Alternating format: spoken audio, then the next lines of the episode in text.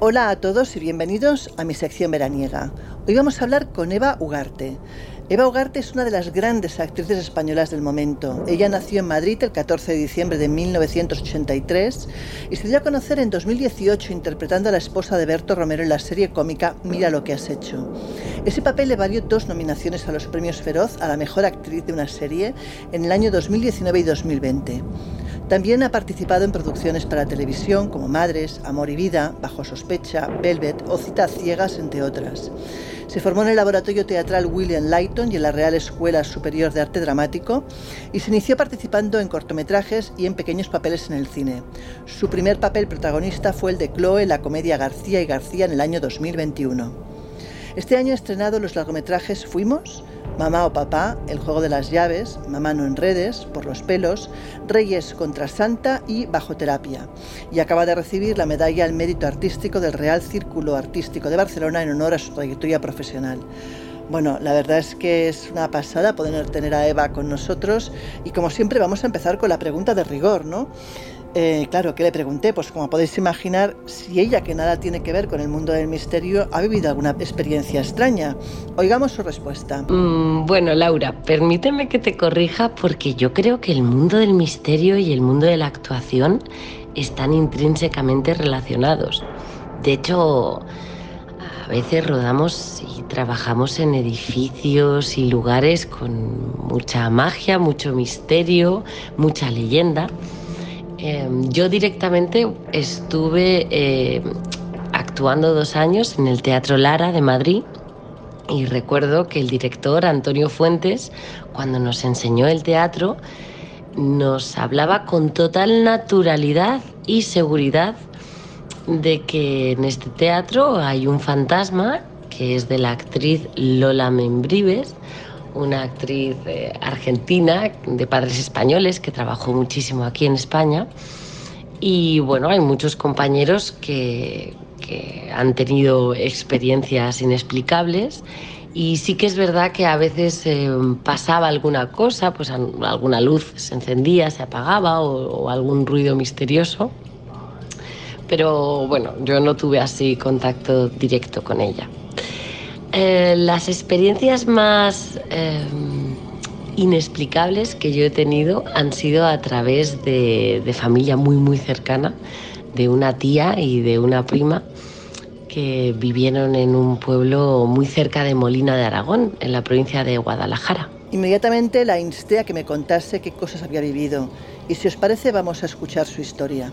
Pues la experiencia de mi prima concretamente me impactó muchísimo porque además ella lo recuerda con detalles muy nítidos.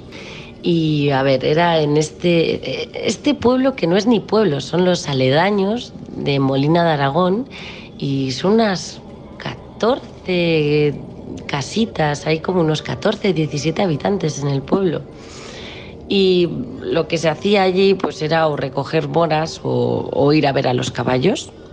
Y ella recuerda concretamente que a las 4 menos cuarto, después de comer, les avisó a mis tías abuelas que iba a jugar con los caballos y luego ellas irían a verla.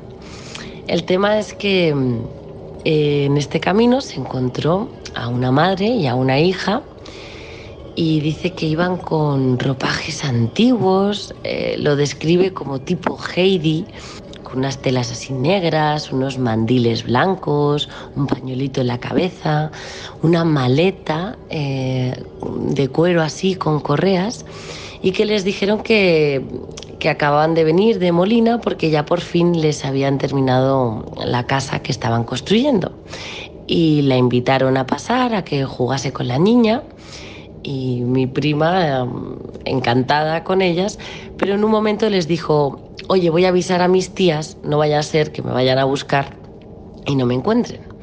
Entonces bajó la calle, avisó a mis tías, mis tías dijeron, pero bueno, pero niña, tú estás chala, te ha dado un golpe de calor, porque hacía mucho calor, también lo recuerdo. Eh, ahí no hay ninguna casa. Que sí, que sí, tía, que yo acabo de jugar con esta niña, que acabo de ver la casa, es una casa nueva. Y nada, entonces pues mis tías acompañaron a mi prima y efectivamente no había ninguna casa, solo había unos pilares de una casa que se quedó por construir y no había ninguna madre ni ninguna hija. La verdad es que el relato pone los pelos de punta y te hace preguntarte sobre la posible explicación que se le da a algo así. Así que lo mejor es oír qué opina ella.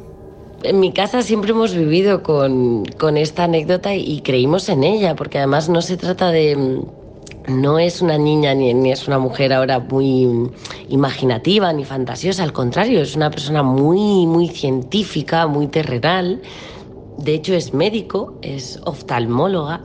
Qué curioso que se dedique al tema de la visión.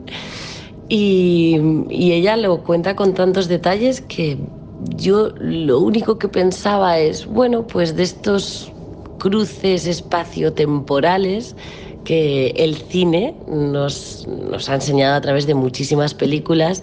Eh, concretamente se me ocurre la de Christopher Nolan, ¿no? Interestelar.